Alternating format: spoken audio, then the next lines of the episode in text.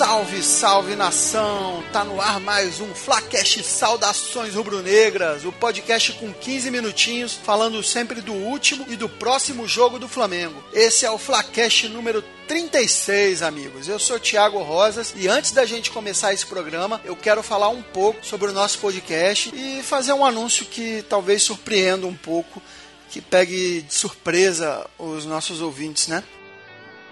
Então, nesses 36 programas, nós conseguimos fazer o pós-jogo de todas as partidas do Flamengo, cara. Não falhamos, não houve nenhum jogo do Flamengo sem um Flacast depois para comentar. 36 programas em 5 meses de existência é puxado pra caralho. E eu digo isso porque porque a gente faz esse podcast aqui para vocês de forma totalmente amadora. Não temos nenhum patrocinador, não ganhamos um tostão com isso aqui. Pelo contrário, todos os nossos cursos de hospedagem e divulgação a gente tira do próprio bolso, ou seja, a gente paga para botar esse conteúdo aqui para vocês, o que não é nada diferente da realidade de 99% dos produtores de podcast no Brasil.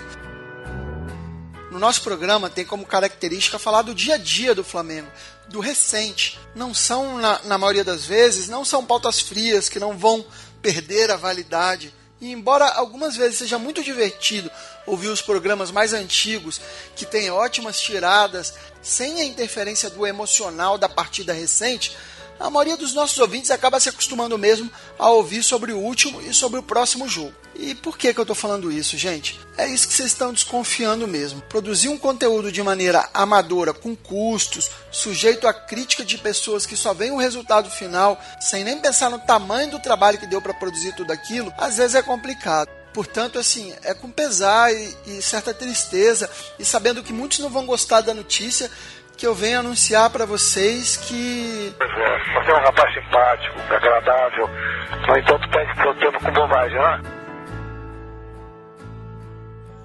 O Flacast Saudações Rubro-Negras vai continuar sempre saindo pós-jogo, do mesmo jeitinho que você conhece e se acostumou a ouvir. Pode comemorar!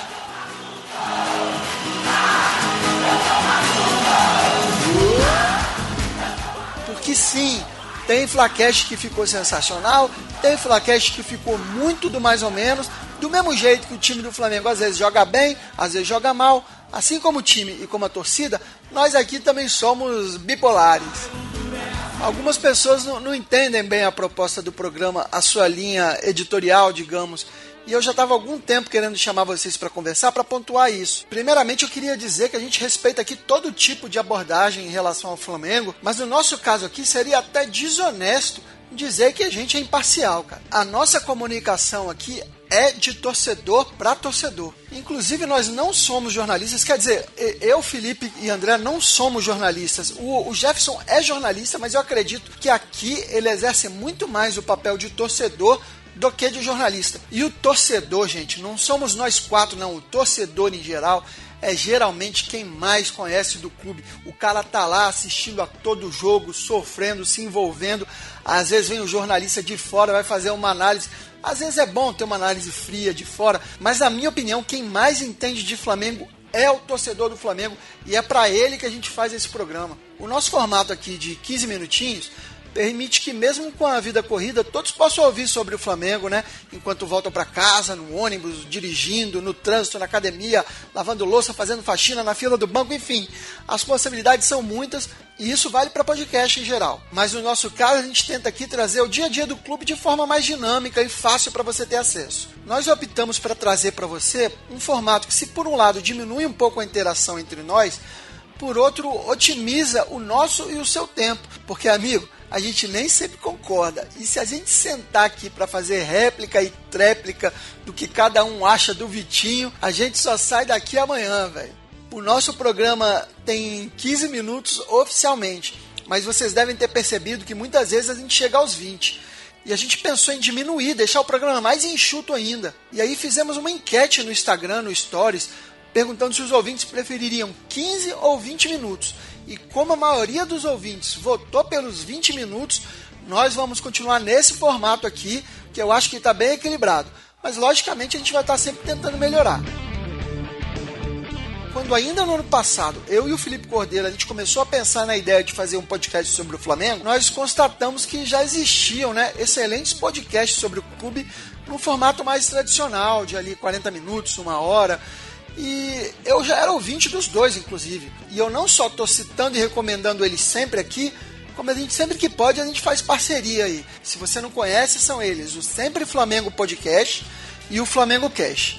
Portanto, se você tiver a vontade de ouvir um debate mais longo, com mais detalhamento de algumas coisas, eu recomendo demais que ouça os dois programas. E volta e meia, inclusive, eu tô lá fazendo uma participação também. Inclusive, no último podcast Sempre Flamengo, estive lá a convite do Herbert falando sobre o que é necessário para se tornar um ídolo do Flamengo. Então eu já vou abrir o programa aqui para nossa bancada virtual, os nossos convidados que eu vou considerar como devidamente apresentados, que são Felipe Cordeiro, André Zotez e Jefferson Montenegro. O ah, que, que, que, foi aí, produção? Ah, não tem Jefferson Montenegro, não tem Felipe Cordeiro hoje? Porra, mas essa galera aí, quando perde, a galera some, hein, velho? Porra, então segue o jogo aí, André Zotez vai responder a pergunta aqui do, dos nossos parceiros do Sempre Flamengo Podcast. Para compensar, a gente vai ter um monte de convidado hoje aqui falando dessa péssima atuação do Flamengo contra o Ceará. Mas responde aí, André. Responde aí a pergunta do Herbert, do Sempre Flamengo Podcast, que eu vou botar no ar aqui para vocês ouvirem agora. E outra pergunta que eu quero deixar para vocês. Alô, Thiago. Thiago do Flacast, você aí, tá ouvindo? É contigo agora. Eu quero passar uma pergunta para a galera do Flacast Saudações Rubro-Negras responder quais jogadores do atual elenco têm potencial para se tornar futuro ídolo do Flamengo? Eu quero que digam no máximo dois jogadores. Não vale mais que dois jogadores. Responde aí. Respondendo aí a pergunta sobre o que precisa fazer para ser ídolo, quais seriam ídolos e no máximo duas pessoas, eu acho que ficaria com o Diego Alves, porque o Flamengo tem um histórico bom de goleiros famosos e geralmente se tornam ídolos. E eu acho que também em segundo lugar seria o outro Diego, Diego Ribas, porque ele tem se matado em campo, ele procura ser o mais profissional possível, é, então acho que ele também pode conseguir ser um ídolo aí, faltando só o título para consagrar isso. Ia botar o Paquetá como, como um dos ídolos, mas, cara, ele tá precisando amadurecer muito ainda. Então é isso. Eu vou responder rapidinho também, Herbert. Gustavo Coejari Pires da Mota, você radical, eu quero é jogador com raça, não aguento mais, cara. Volta Charles Guerreiro, volta Cáceres Pé de Pano, mas vamos pro programa aí. Hoje a gente tem várias participações especiais e eu trago aqui para vocês para falar um pouco desse jogo, dessa vergonha de domingo de manhã, cara. Flamengo 0, Ceará 1 no último minuto. O meu parceiro de podcast lá do Papo Canela, Felipe Canela, deve estar tá explodindo de felicidade, mas a verdade é que aqui a gente está muito puto. E eu tenho aqui para dar um panorama geral aqui um pouco desse jogo.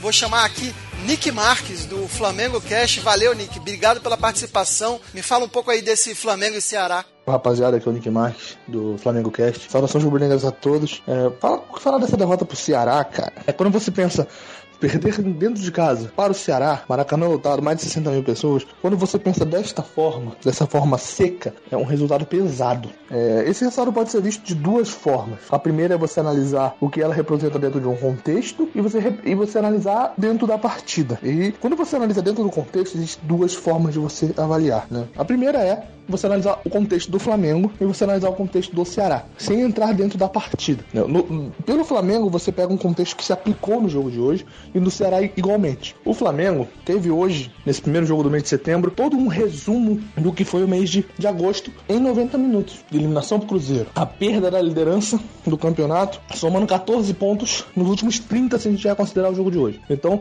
você tem um, um porém que foi o jogo, os jogos contra o Grêmio, que realmente o time se classificou, que foram jogos é, avulsos ao mês de agosto, avulsos ao que, que o mês de agosto fez conosco. E, inclusive, os jogadores em campo foram muito parecidos ao longo do mês com o jogo de hoje. O Everton Ribeiro superior ao resto do time, parece que está em outro, outro patamar. Você viu o Paquetá muito abaixo do que pode apresentar, tanto no mês de agosto quanto nesse jogo contra o Ceará.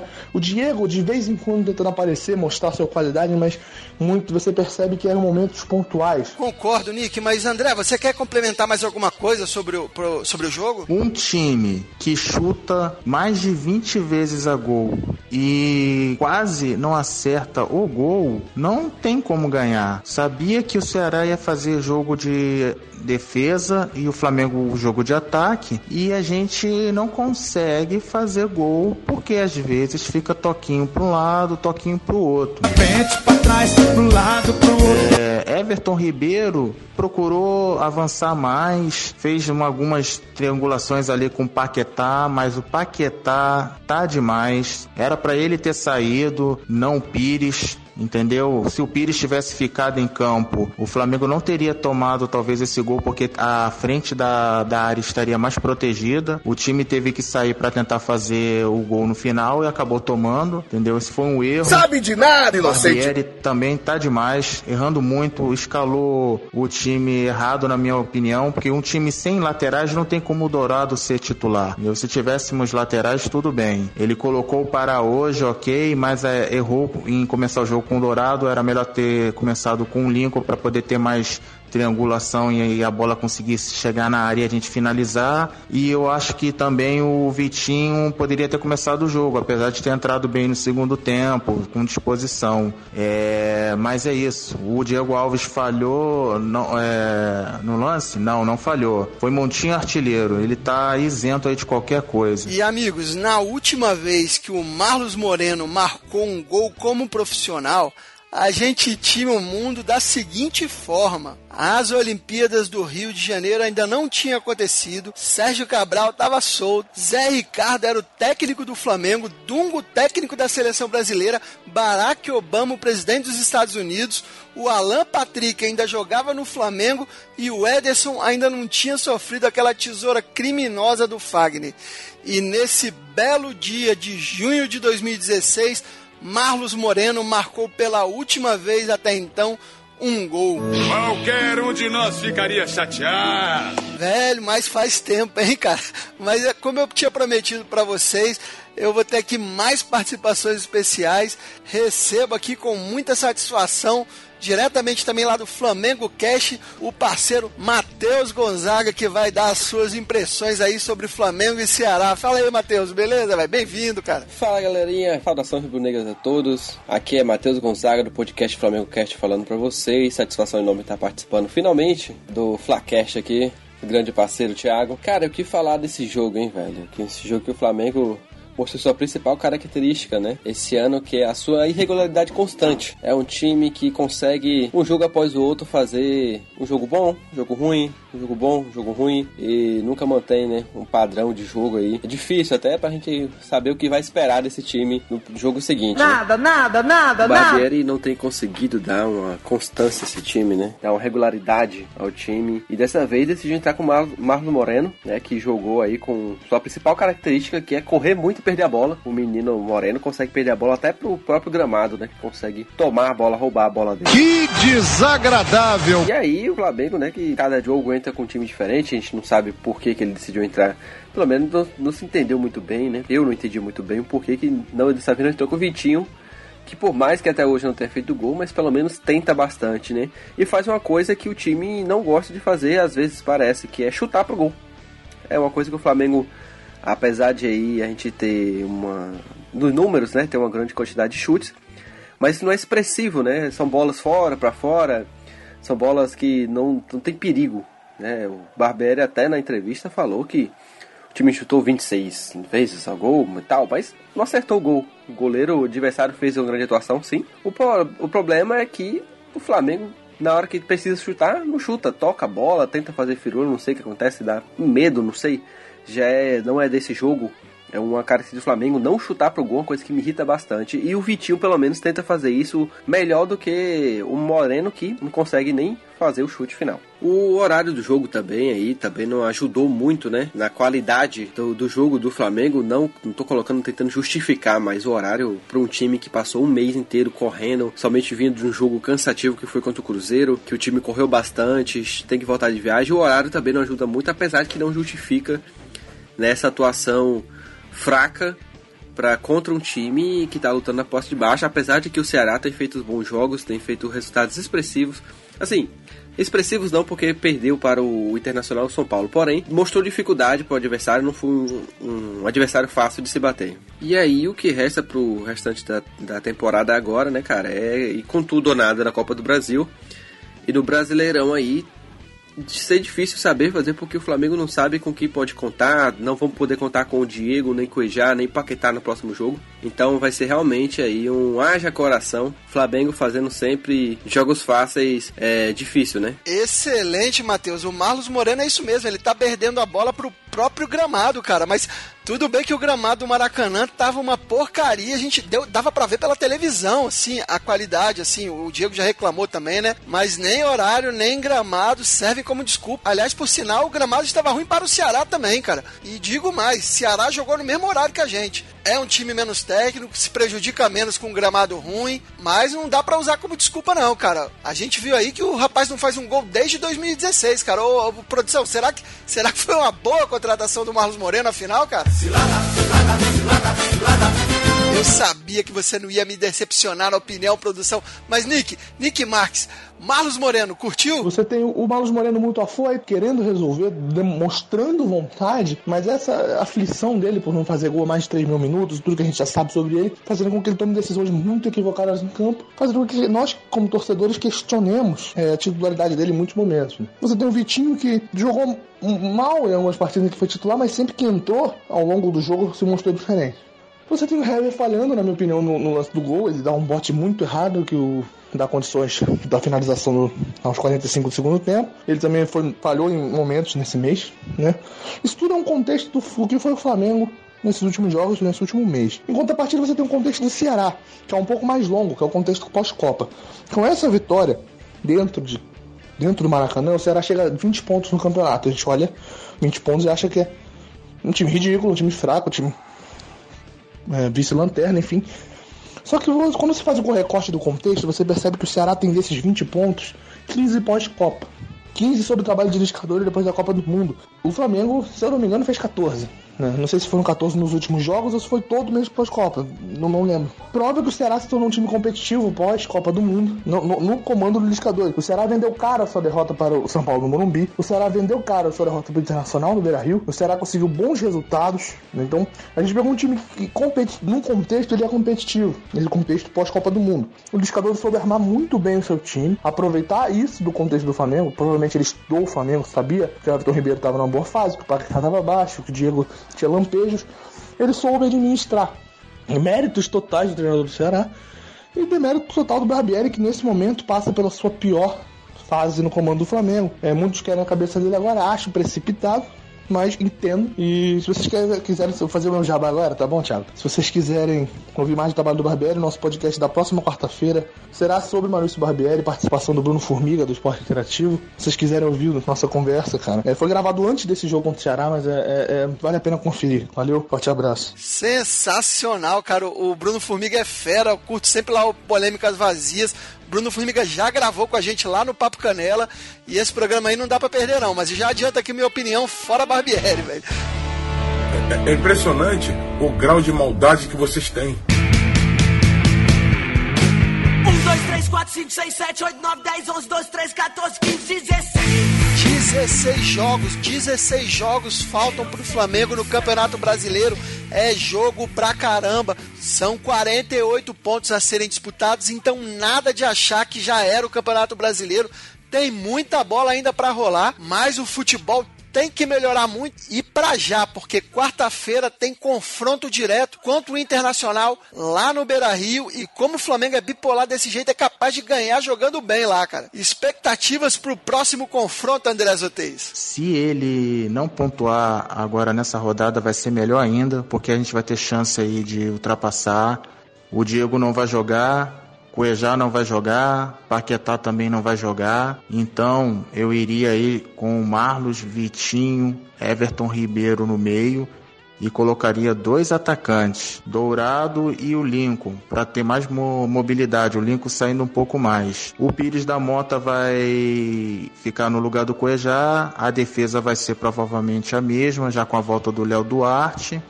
É, espero que o Pará continue também, temos que ganhar, porque se perder, aí é melhor deixar os garotos jogarem o restante do brasileiro e focar só na Copa do Brasil. É isso aí, pessoal. Um abraço, até o próximo programa e espero que com melhores notícias.